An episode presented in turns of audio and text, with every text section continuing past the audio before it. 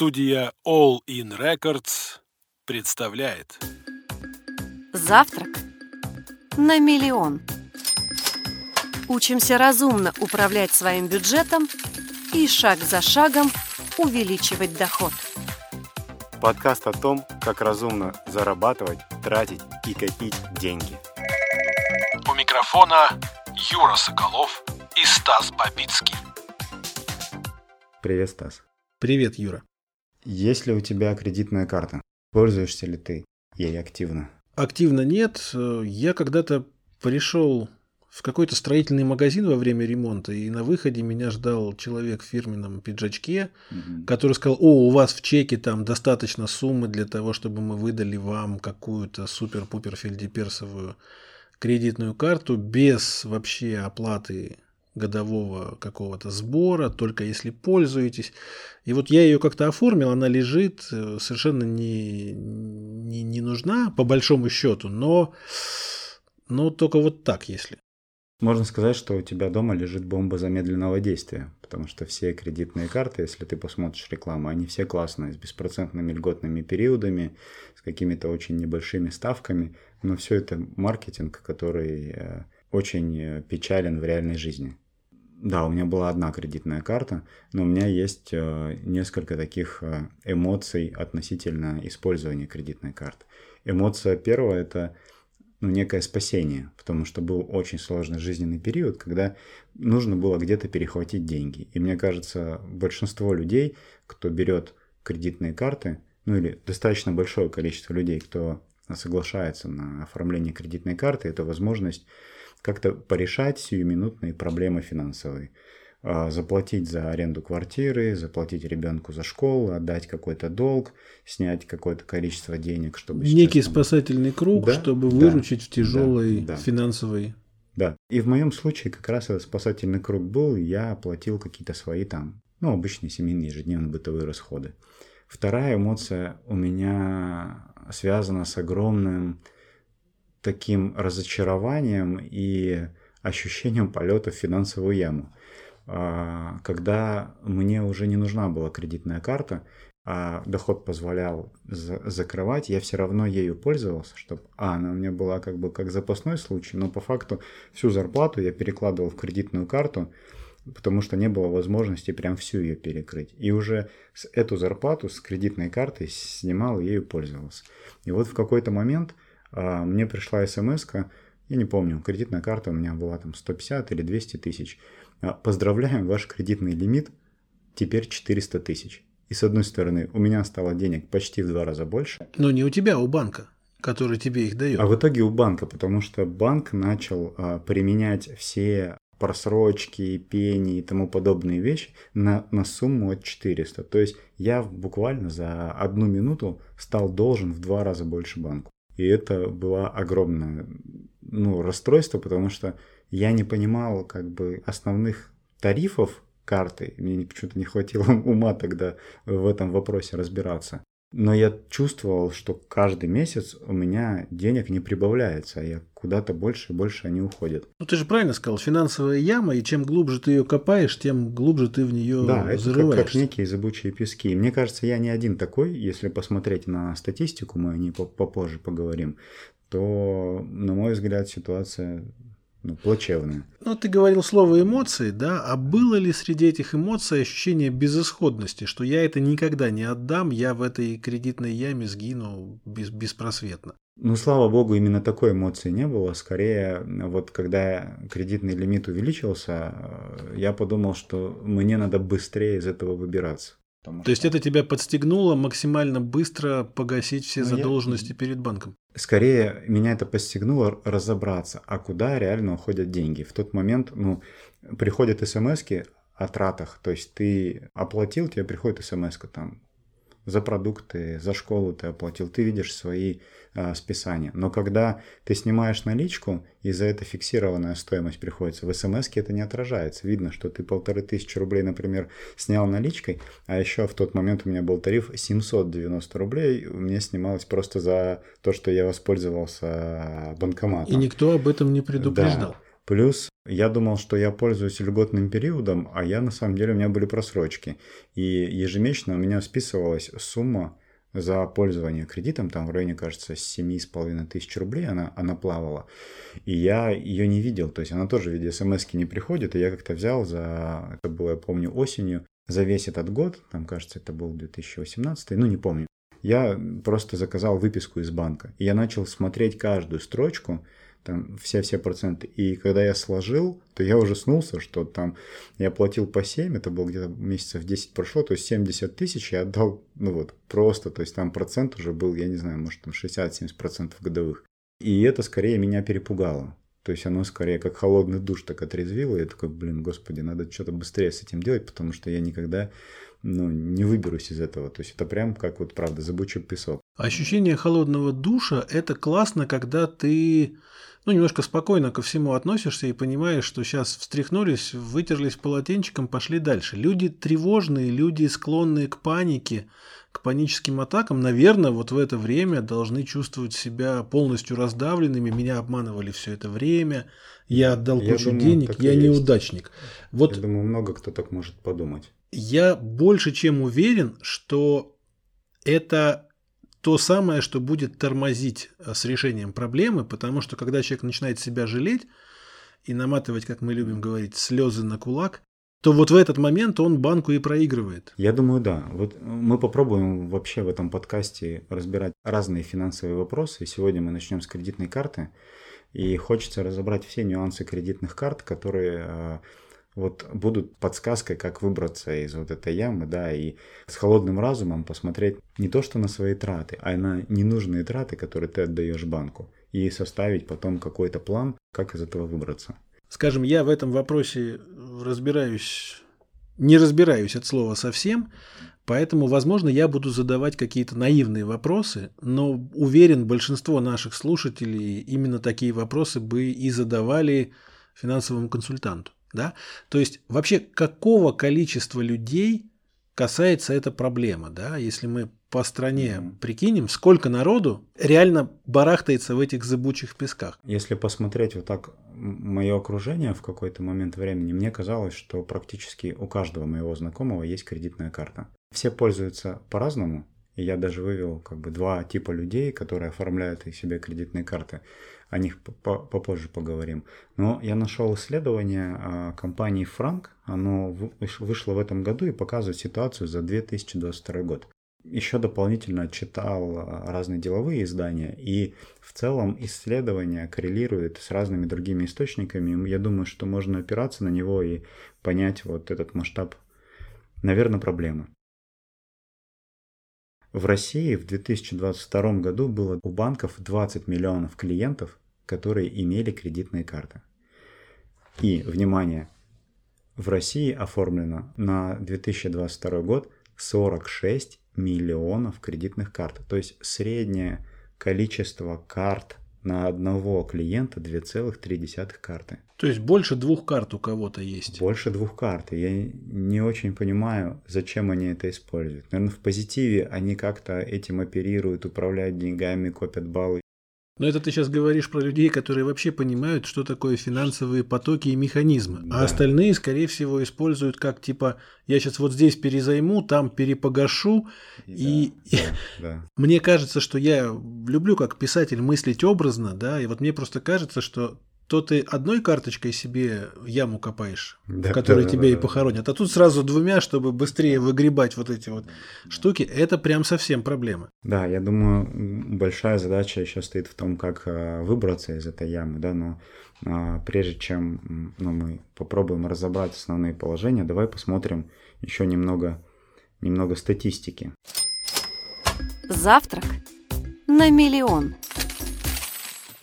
Есть такая статистика, которая говорит о том, что клиенты по опросам, утверждающие, что всегда укладываются в льготный период, составляют 65%.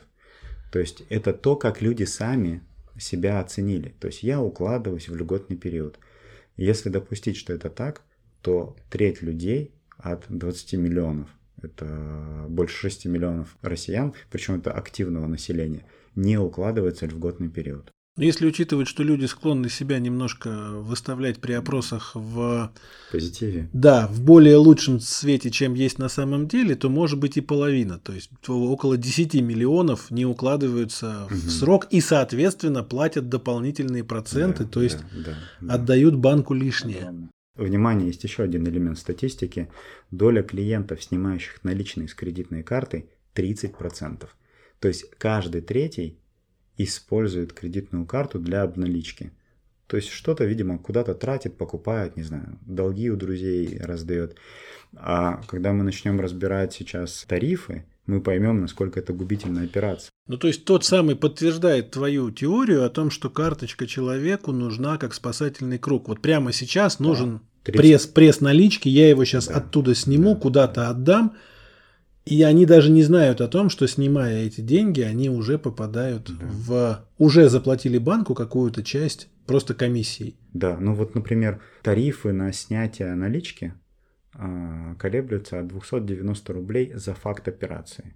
И помимо этого еще процент. То есть кто-то же снимает небольшие суммы. Снял 2000 рублей, при этом 300 рублей еще заплатил за факт снятия, и еще там несколько процентов или какую-то минимальную сумму заплатил за пользование операцией. В итоге снял 2, а должен там 2,5.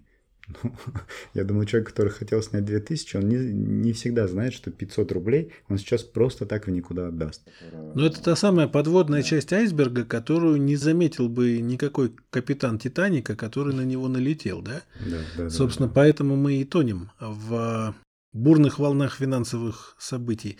Скажи, пожалуйста, а есть ли возможность всю эту дополнительную финансовую часть, подводную, комиссии, mm-hmm. проценты и так далее, есть ли возможность ознакомиться со всем этим до того, как ты начинаешь тратить деньги с кредитки? Я думаю, теоретически есть. Но у меня кредитки нету, я дав- давно не оформлял, но я провел несколько часов в поисковиках с запросами название банка, кредитный договор, посмотреть, скачать, тарифы.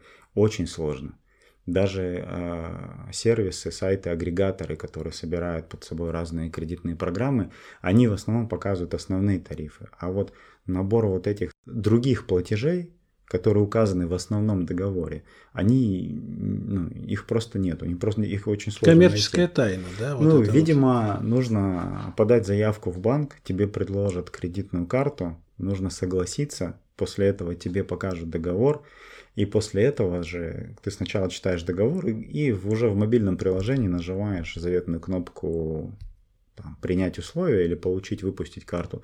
Вот открыть этот договор и прямо его внимательно почитать. Я ну, думаю, что у них условия меняются в зависимости от сезона, удачный год, быть, неудачный быть, год да. и так далее. Поэтому, может быть, даже если мы сейчас что-то озвучим, человек завтра придет в банк, а там уже другие циферки. Ты знаешь, мы в своей группе в соцсетях, ссылку поставим, выложим такой чек-лист и таблицу основных параметров кредитной карты. И если человек решит себе оформить кредитную карту, он может просто запросить несколько договоров у разных банков и просто пройтись по этой таблице и прям выписать данные. Сколько кредитный э, процент, как этот процент, эти 12 условно процентов меняются после льготного периода, что такое льготный период, ну и так далее. И это будет хороший инструмент для сравнения и выбора себе карты, если вдруг наши слушатели решат ее оформить. Я согласен. И тут тоже очень важно понимать, а, что когда мы говорим про сравнение, мало просто сравнить ситуацию прямо сейчас – Нужно еще понять, вот если льготный период, например, 120 дней составляет, mm-hmm. это практически 4 месяца, у кого-то полгода, например, да. Mm-hmm. Надо, мне кажется, себя поспрашивать, а вот через полгода я чем буду зарабатывать? Mm-hmm. То есть вот я останусь на этой же работе, вдруг что-то случится. Ну, то есть не только банк по этому чек-листу прогнать, но и свою финансовую ситуацию в каком-то пролонгированном периоде. Но при этом даже эти 120 дней это некая ненастоящая цифра, некая виртуальность. Давай тогда посмотрим основные параметры кредитных карт и э, где скрыты Это действительно ловушки. интересно. Да. Начнем с льготного периода. Что такое льготный период? Льготный период – это когда ты в этот период можешь пользоваться деньгами банка, которые на карте, не платя за это никакие проценты. То есть успел вернуть, вернешь ровно да. столько, сколько взял. Да, да. И звучит прекрасно, но все, ну или может быть практически все, я посмотрел тарифы у четырех ключевых банков, известных в России, подразумевается, что ты тратишь деньги с карты. То есть ты рассчитываешься картой, покупки делаешь по карте. Неважно, одежда, ресторан, еще что-то. Если ты делаешь операцию перевода денег друзьям, знакомым или долго какого-то отдаешь, все, льготный период заканчивается, эта сумма уже не попадает в льготный период, по ней уже начинаются проценты. Дальше. Мы говорили о том, что 30% владельцев кредитных карт снимают наличку. Вот снятие налички тоже обнуляет льготный период. То есть, если ты, например, снял наличку и думаешь, что я ее буду отдавать через 120 дней, а на самом деле в конце месяца тебе уже насчитают процент. Да, тебе уже насчитают процент. При этом э, нужно очень внимательно смотреть разные банки. Кто-то начнет считать процент тебе на вот эту сумму, снятую наличкой, а кто-то начнет считать процент на всю сумму. У тебя карта там, предположим, 50 тысяч рублей, ты снял 10 тысяч, чтобы кому-то отдать долг, и вот какие-то банки – на 10 тысяч тебе уже начнут считать процент, а какие-то банки начнут тебе считать э, процент на все 50, потому что ты вот вышел за это условие. Поэтому льготный период действительно, вот опять же по статистике агентства, он растет, он там, помнишь, когда-то был месяц, потом было 40 дней, банки между собой конкурируют. Сейчас он в среднем достигает 120 дней, то есть большая цифра. Но это льготный период на траты по карте – не переводы, не снятие налички, не оплата по выставленному счету, например, там иногда тебе нужно за что-то оплатить юридическому лицу, да, оно тебе счет выставляет там переводом. Нет, только оплата с карты. Вот. И это первая ловушка кредитных карт. Вторая ловушка – это процентная ставка. То есть, если ты посмотришь, иногда я тоже задавал себе вопрос. Зачем люди пользуются кредитной картой, например, если 12% годовых? Обычный потребительский кредит тоже стоит 12% годовых. Ну, оказывается, не 12, а ну, это я сейчас, к примеру, взял цифру, не 12, а от 12 могут писать. То есть ставки пишут от. Почему от? Потому что это если, как мы сказали, ты не укладываешься в льготный период, оплачиваешь только покупки этой картой, тогда у тебя будет этот процент повышенный. Но вот та сумма, которую ты 10 тысяч из 50 снял, она уже не попадает в этот процент. И этот процент у разных банков разный. А, он доходит до 69% годовых. То есть ты снимешь 10 тысяч, и чем дольше ты не возвращаешь эти деньги, тем процент будет повышенный. 25, 30, 40, ну и так далее процентов. Тоже надо смотреть и разбираться в каждом договоре банка, но эта цифра просто огромная. Ну, мы сейчас оставим за рамками моральный как бы аспект того, что не сообщают все сразу. Понятно реклама, понятно маркетинговые ходы, но я думаю, что должна быть какая-то система предупреждений. То есть вот если меняется процент, и сегодня я еще могу вернуть по старому проценту, а завтра будет уже mm-hmm. по-новому.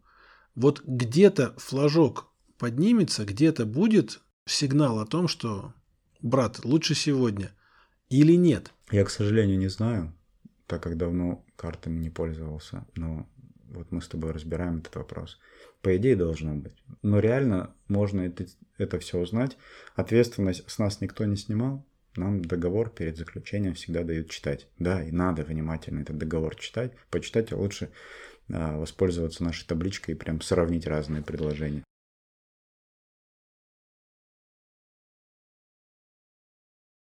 Часто бывает, что в каких-то фантастических книгах писатели немножечко смеются над реальностью, да, ага. и вот в книжке «Автостопом по галактике» была ситуация, когда прилетают к Земле недружественные инопланетяне и ага. хотят ее уничтожить, потому что она мешает прокладке какого-то гиперпространственного шоссе. Ага. Ну и планета Земля становится, значит, на дыбы, мировое правительство приходит и говорит, ну мы же не знали, они говорят, ну подожди, вот еще 42 дня назад на такой-то планете, в таком-то учреждении было вывешено объявление. Чего вы не сходили, не посмотрели? Он говорит, ну мы не можем долететь до этой планеты. Тогда это ваша проблема. Объявление было, было, Землю уничтожим. Какая-то дикая ситуация, она совершенно фантастическая, но мне что-то напоминает вот с этими банками примерно то же самое. Вчера это было 12%, а завтра будет 60%. Да как так? Вот так. Завтрак на миллион. Если я уже, ну хорошо, не я, если потребитель этого продукта уже попался в эту ловушку, как вот там не суетиться, не паниковать и не наломать дров? Как действовать? Да, я думаю, точно надо признать факт, что ты в ловушке. Потом, видимо, надо взять свой договор с банком на эту карту, посчитать все проценты. То есть вот помнишь, я говорил, когда я взял и выписку из банка взял за там 9 месяцев. Я просто посмотрел все свои траты и посмотрел все комиссии, которые я плачу. Снимаю наличку, снял 1000 рублей, 390, 790 заплатил.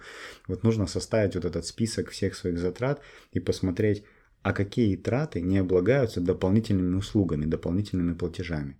То есть это как с цыганами. Уже никто не вернет, признай, что не надо за ними гнаться, пытаться что-то доказать, да, просто забудь про эти деньги, дальше не связывайся. Ну да, потому что дальше, если ты будешь э, ну, брать вторую кредитную карту, перекрывая первую, не разобравшись, как работает первая, то будешь попадать на такие же ловушки. Если в, во второй карте, может быть, будут более э, лояльные условия по процентам, но они все равно будут выше, чем обычный потребительский кредит. И что входит вот в эти дополнительные платежи? Во-первых, смс-уведомления я посмотрел у нескольких банков, они... А, надо, в общем, смотреть внимательно. Возможно, если обычная дебетовая карта, у тебя смс-уведомление стоит там 60 рублей, то по кредитной карте смс-уведомление может стоить там 160 рублей. Его, видимо, на старте тоже можно отключить. Хотя смс это же ну, вопрос да. такой, что стоимость отправки, она одинаковая и в том, и в другом случае. Да, да, Просто да. здесь с вас хотят содрать дополнительно денежку ну, это как за бы все. Доп. налог за, за, я бы даже сказал, это, наверное, дополнительный налог за вот этот льготный период. Второе, те, кто снимает наличку. То есть, если вы снимаете наличку, в каждой операции, там минимум там 300 рублей, вы платите банку просто за операцию. Если вы несколько раз в месяц снимаете наличку, то лучше снимите сразу побольше, на, этот, на весь этот месяц, но один раз. Тогда хотя бы вот вы еще там тысячу, там полторы-две себе сэкономите на вот этих операциях, так же как там на процентах. У меня возникла мысль, которую ты раньше сказал, а она только сейчас до меня дошла. То есть ты платил какую-то сумму, а потом посчитал, сколько это будет за 10 месяцев, и вот это было холодным душем. Мне кажется, что когда человек видит в договоре ну, там те самые там 300 рублей за что-то и так угу. далее. Он думает, ну, это всего лишь 300 рублей. И забывает, и соглашается. А если сразу на, угу. на этапе обдумывания, нужно ли мне это, вот эти 300 рублей умножить на 10 раз в месяц и на 12 месяцев в году и увидеть общую сумму, уже 36 тысяч. Они уже пугают. Вот они тогда, тогда ты задумаешься. Да, да. То есть, мне кажется, один из советов должен быть все умножать на годовую историю. Да, да, сколько за год мне это влетит? Там ловушка в том, что ты не всегда знаешь, сколько раз тебе будет ситуация с, снять наличку. Да? Это Потому правда. Я думаю, что психология у нас такая, что мы берем кредитную карту, понимая, что я сейчас 2-3 месяца попользуюсь, как бы вырулю ситуацию и закрою ее. Вот попользовался, вырулил ситуацию, все, все делай, чтобы закрыть ее. Я сидел с кредитной картой года 3-4, наверное, я выбраться из нее не мог. Хотя я не чувствовал того, что я ну, куда-то в забучие пески, но я понимал, что все, что я получил в качестве зарплаты, я сразу перевожу на эту карту, чтобы там уменьшить просрочки, льготные периоды, попадать в них и так далее. Но я все равно платил эти комиссии, все равно ежемесячная сумма за пользование этим кредитом, пуш-уведомления, смс-уведомления, они все просто а, ну, уходили. Вот я, кстати, здесь тариф одного из банков нашел – Здесь, например, написано смс или пуш-уведомление об операциях. В первый месяц бесплатно, далее 159 рублей в месяц, если по карте были операции. Все, 159 рублей в месяц. Я думаю, что те, у кого дебетовые карты, они не платят столько рублей в месяц. Ну, 60 платят, ну, кто-то 90. Снятие наличных. Здесь написано, если входит в льготный период, до 50 тысяч рублей бесплатно. О, хорошо но на суммы свыше возьмем комиссию 3,9% плюс 390 рублей за снятие. Стоимость обслуживания. Бесплатное обслуживание в первый год. Далее 990, если пользовались картой. Можно посмотреть тарифы дебетовых карт. 990 это выше, чем обычная карта. Иногда они бесплатные, даже дебетовые карты, или могут быть там 500-400 рублей. Не знаю, смотреть, но кажется, 990 это уже повышенное. Сама идея, когда тебе говорят, смотри, вот тут сейчас бесплатно, да, а потом будет сразу много денежек. Это уже немножко должно отрезвлять, потому что, ну, как правило, мы же не можем предполагать, когда именно нам что понадобится. И да, да. вот прям гарантировать, что ты в бесплатный период уложишься и не забудешь ее закрыть, ну это как подписки, да, которых ты нахватался в да, интернете. И в какой-то момент ты понимаешь, что тебе вдруг разом списалась большая сумма, и ты идешь их отключаешь. Но они же могли быть отключены и гораздо раньше, в тот момент, когда ты должен был сам помнить. Они говорят, ну ты сам должен был помнить, что вот в такой-то день их нужно зайти и отключить. А мы никогда этого не помним, и они этим пользуются. Да. Я думаю, что, конечно, может сложиться впечатление такое, что вот мы сидим и обвиняем банки в тех конских тарифах, которые нет. Банки же предоставляют услугу. Тебе надо, вот возьми. Не хочешь, не бери, никто тебя не заставляет, да? А, но здесь должна быть вот эта вот прозрачность. Да, мы ответственность на себя берем за эти траты, которые возможно, но мы при этом должны сами быть достаточно внимательными, чтобы посмотреть на все, на все эти комиссии, на все эти проценты. Вот, например, я тоже здесь открыл оценку одного из банков. Э, если вдруг есть какая-то просрочка по кредитов, то здесь сразу начисляется фиксированный штраф в размере 590 рублей. На все операции, которые были совершены по кредитной карте, включая суммы без наличных платежей, потраченные в расчетном периоде, начисляются повышенные проценты в размере от 30 до 40%. Это зависит от суммы процентной ставки, которая обозначена в договоре. И на всю сумму кредита начисляется неустойка. Она составляет 19% годовых или ну да, вот 19% годовых. То есть... Ну, то есть они три раза с нас берут денежку, да? По большому ну, счету. Да, да. И да, процент, да. и штраф, и неустойка, и, и все это почему три-то? Вот я в 90-е брал деньги у бандитов. Ну, был такой момент. И они честно говорили, брат, если не отдашь вовремя, то будет прям счетчик дичайший. Но если отдал вовремя, вот я сколько взял, столько и отдал. Угу. Ну, то есть все по-честному. Угу. Получается, бандиты в 90-е были чуть-чуть честнее, чем современные банкиры. Я, правда, не хочу обвинить банки. Я тоже нет, но мне интересно, вот как бы со- совесть у людей есть? Но, видимо, они знают свое дело. То есть мы увидели, что 20 миллионов людей пользуются картами. И, видимо, востребованный продукт. А, ну, с точки зрения потребителя, да, и с точки зрения банка он должен там приносить прибыль. А, но, видимо, мы приносим прибыль банкам, невнимательно разбираясь с этими вопросами. Я вот хотел еще обозначить, я опрашивал своих там друзей, знакомых, кто пользуется картами и а, как они ими пользуются. И вот есть два таких, скажем, противоположных случая, когда люди пользуются кредитными картами. Первое – это вот ситуация, которая была похожа у меня. Финансовая нужда, да, и надо где-то перехватить деньги в силу каких-то других финансовых обязательств. Это первая аудитория. Вторая аудитория – те, кто специально оформляют себе а, кредитные карты, и у них нет финансовой нужды. Но они, сейчас кредитные карты банки предоставляют, дают тебе кэшбэк на покупки, есть... Процент на остаток, там, если да, внес да. свои деньги, там еще какой-то там, да, как да. это называется, овердрафт, по-моему, да, когда сверх суммы, которая там есть, угу. ты вносишь еще свои, и вот на, этот, на эту разницу они тебе еще какой-то процент насчитывают. Да, видимо, видимо так. Вот, вот такие условия. Есть кобрендинговые с авиакомпаниями, да, если ты часто летаешь или летаешь в отпуск, то ты с этой карточки оплачиваешь себе билеты, и а, тебе потом есть некий там кэшбэк, который возвращается, и тогда у тебя карта ну, дает возможность купить билеты дешевле. И вот тут важный момент, я бы хотел прям заострить на это внимание. Люди, которые пользуются кредитными картами, не испытывают финансовой нужды. То есть они оформляют себе кредитные карты, чтобы еще больше экономить. И по моим наблюдениям, все мои знакомые, которые мне рассказывали, как они там пользуются этими картами, они очень хорошо умеют считать буквально каждую копейку. Они знают, сколько в месяц они потратили на продукты, сколько в месяц они потратят на бензин, с какой карты им лучше оплачивать бензин и парковку, на какую карту они складывают деньги, чтобы потом купить себе а, билеты в отпуск и всей семьей поехать отдыхать.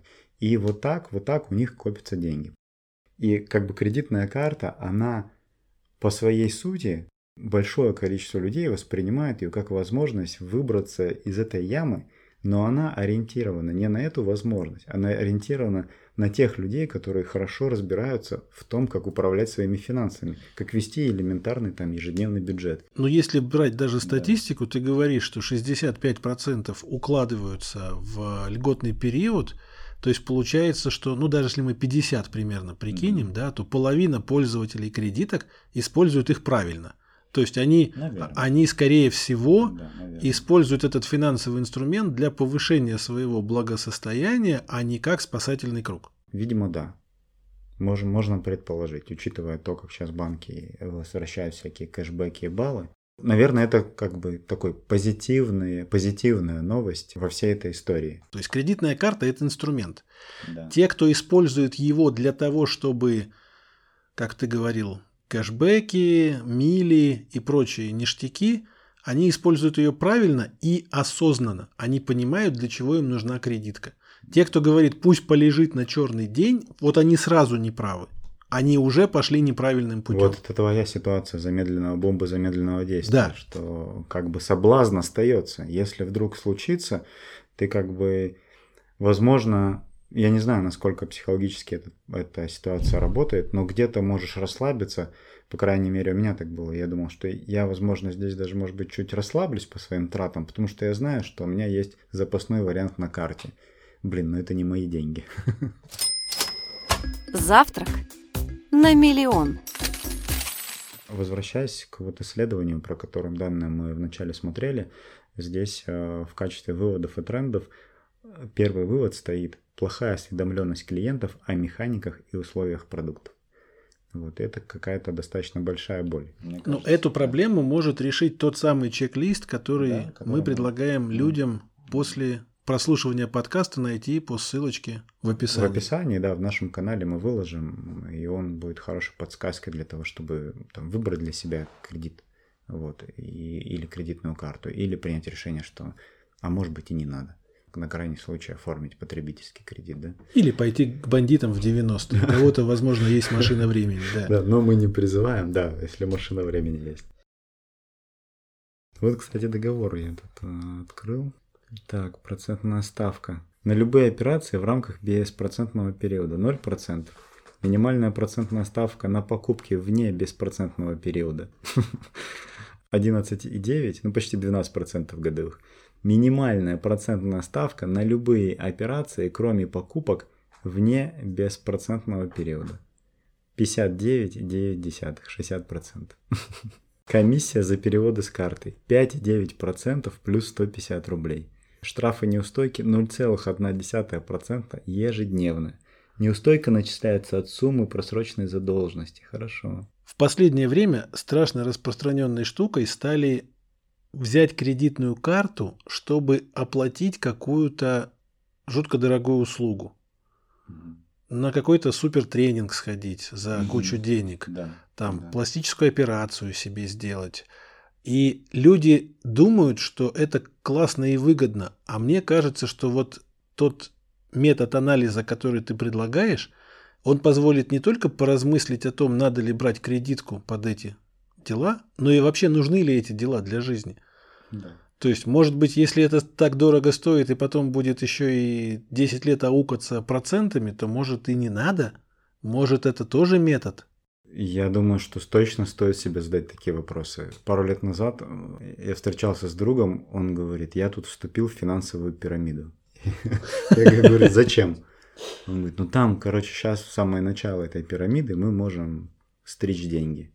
Он говорит, я вложил 500 тысяч рублей. Я говорю, хорошо ну, и сколько ты на этом заработаешь.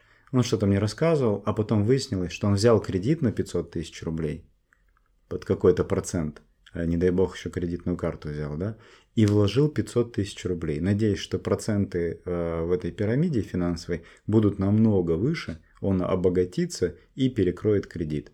Вот. Вот мне кажется, что некоторые лайф-коуч тренинги и тренеры, которые говорят, вот ты сейчас зарабатываешь 50, пройди наш семинар, получи сертификат, и на выходе твоя зарплата будет 200 тысяч, возьми на это кредит или оформи кредитную карту и заплати нам 200 тысяч за тренинг, это вот такие же ребята, которые обещают высокие проценты, а потом неизвестно, что будет. Ну да. Пирамида развалилась, и ему пришлось выплачивать кредит, а у него были 500 эти тысячи рублей, еще дополнительно они лежали вот в каком-то инвестиционном приложении, и он все оттуда снял и начал э, платить кредит, ну, загасить его, но в итоге он взял 500, накопились проценты, он и те 500 потерял, которые у него свои были накоплены, и плюс еще процент на... Но это еще была подушечка безопасности. А Да, а если да, идти да. в банк с голым... с- Ну, с чем? Ну, с голым всем, то будет совсем другая Я ситуация. думаю, это, э, это хорошая тема для отдельного подкаста. Пирамиды, махинации и вообще возможность быстрого, быстрых денег. Слушай, ну про ловушки более-менее понятно. Как в них не попасть, объяснили, плюс тот самый чек-лист, который найдут по ссылочке, это все полезно. Но это до того, как ты попал в ловушку.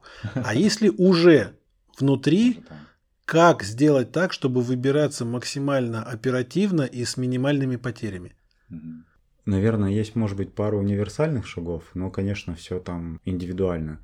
А, Первое – это взять и заказать выписку из банка. Она в электронном виде сейчас может прийти достаточно быстро. И прям сесть, выделить себе там час-два, не знаю, налить себе чай с мятой, чтобы был холодный разум, и посмотреть все свои траты, все затраты и э, свериться с договором, кредитным договором у банка и посмотреть, на какие операции происходят повышенные штрафы, повышенные сборы, повышенные проценты и попытаться от них избавиться. Ну, то есть, вот как я говорил, если снимаешь наличку, сними раз в месяц, чтобы один раз заплатить 590 там этих рублей или сколько, и один раз заплатить процент. То есть, вот сократить по минимуму тот убыток, который уже есть. То есть, он уже все равно будет. То есть, ты пользуешься кредитной картой, не укладываешься, например, в этот лимит, убыток есть. Вот его надо не растить, а его надо зафиксировать и начать там снижать. Это, кстати, реально очень важно, потому что, опять же, если говорить о паническом настроении, которое возникает, когда «А, я просрочил, все, все, все, я в проблемах», да? Ну, наверное, паника здесь плохой советчик, и пытаться перезанимать и так далее, это тоже такие панические моменты, которые приведут в никуда. Да, я думаю, как раз вот вторая ошибка – это быстро оформить вторую кредитную карту, чтобы перекрыть первую. То есть навряд ли это делается, что вторая кредитная карта будет более выгодной, чем первой. Ну, может быть, выгоднее, но, скорее всего, это вопрос там ну, не такой жесткий, да?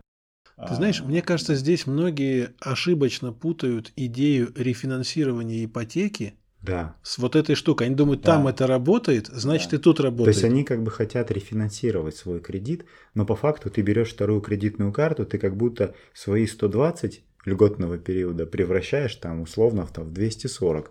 Но опять же, ты попадаешь в те же самые ловушки, в те же самые проценты, в те же самые...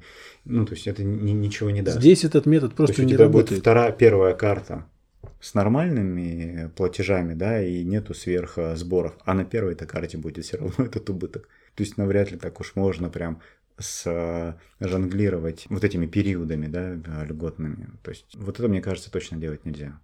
А когда посчитаешь, нужно посмотреть на кредитную карту не на как, как я делал, не на карту как инструмент ежедневного пользования, а посмотреть на нее как, как кредит. И я понял, что каждый месяц примерно 7,5 тысяч у меня уходит на кредитный платеж. Просто долг он вот всегда. И попробовать начинать закрывать тело кредита. То есть у тебя там карта, например, на 200 тысяч, ты все время пользуешься там 100 тысячами, да? Начинай теперь все время пользоваться там не 100, а там 80, 50, снижать вот это тело, чтобы ну, как бы тело кредита уменьшалось. Но я подозреваю, что многие люди в этой ситуации скажут, а где ж я возьму больше денег, чтобы перестать использовать эту сотню? То есть мы не используем дополнительные варианты заработка, потому что надеемся на то, что у нас есть кредитка, и мы всегда можем в нее залезть. Когда мы... Это не лень, это не прокрастинация, это не там страхи какие-то. Просто кредитка еще и сбивает с панталыку таким образом. Вместо того, чтобы мне там что-то предлагают, пойду-ка я заработаю еще больше живых денег для себя, я думаю, ну у меня же есть кредитка на 100 тысяч. Если что, я в нее залезу. Ну, вот это, наверное, психологический момент, Вот. когда ты смотришь на кредитку и думаешь, что это твои деньги. Да. Когда у тебя нету кредитки, но есть как бы кредит, то ты понимаешь, что у тебя есть долг Да. с ежемесячными платежами. То есть кредитка как? Ты сегодня взял, завтра по- пополнил. Сегодня взял там 10 тысяч, завтра закинул 5, послезавтра еще тысячу, потом опять взял 7, ну и так далее. И забываешь, сколько ты на самом деле должен, даже Да, в голове ты- не держишь. Ты ими пользуешься как своими, как будто ты кошелек открыл, положил, потом кошелек в этот же кошелек положил. А когда у тебя есть стандартный кредит, у тебя есть стандартный срок списания и ежемесячного платежа. И все точно знают, сколько и какого числа Да, надо да. отдать. И э, у кредита есть, э, у стандартного кредита есть срок. Ты его берешь на год, на два, на три. И все вот эти платежи ежемесячные, они приурочены к тому, что часть у тебя процентов, часть уходит на погашение э, тела кредита. И в итоге график платежей приводит тебя к тому, что долг становится ноль. И в целом с кредитной картой надо перенастроить себя точно на, на такие же рельсы. Если есть возможность, может быть, надо и правда пойти взять обычный кредит, там за 10 или 12 процентов, сколько там сейчас банк выдает, закрыть кредитную карту и войти в график ежемесячной выплаты ну, кредита. И это дисциплинирует. Вот этого соблазна не будет, да, что и, наверное, психологического аспекта, что если вдруг что-то случится, я смогу ну, взять эту карту. Вот если уже выбрался и у тебя карта просто лежит, начни просто откладывать, а карту иди закрывай. То есть лучше заначка, чем кредитка. Это сто процентов, да. Что Когда приходишь э, закрыть к- кредитную карту, на тебя так смотрят и говорят, у вас же там 400 тысяч, вы же ничего не платите, можете в любой момент воспользоваться. Думаешь, господи, нет, пожалуйста, закройте. Есть какое-то древнее-древнее, наверное, еще со времен какой-нибудь Древней Греции или Рима, ну, знатоки поправят, если что, в комментариях, что всякое лекарство – это яд, а всякий яд – это лекарство, вопрос только в дозах. Да. Наверное, здесь то же самое. Если у вас все получается с кредиткой, значит, вы умеете обуздывать это торнадо, и у вас все хорошо, вы используете эту энергию для увеличения собственной, собственного уровня благосостояния. А если вы не умеете, если у вас проблемы, просто поменяйте отношение к этому и перестаньте хвататься за кредитки. Да, не- не- нельзя попадать точно, точно нельзя попадать в иллюзию, что я возьму кредитную карту и обману банк. Я вот прям пойду и закрою эту, которая лежит, потому что, ну а что она лежит? Что она лежит? Место А вот, кстати, занимает. непонятно, Да. сколько лет уже лежит. Пойду закрою, раз не пригодилось, то уже и не пригодится. Но это мой путь. Да, а вы идите своим путем, и так будет правильно. Завтрак на миллион. Этот подкаст создан в студии All In Records. Мы делаем подкасты, аудиокниги и радиоспектакли. Наши контакты в описании подкаста.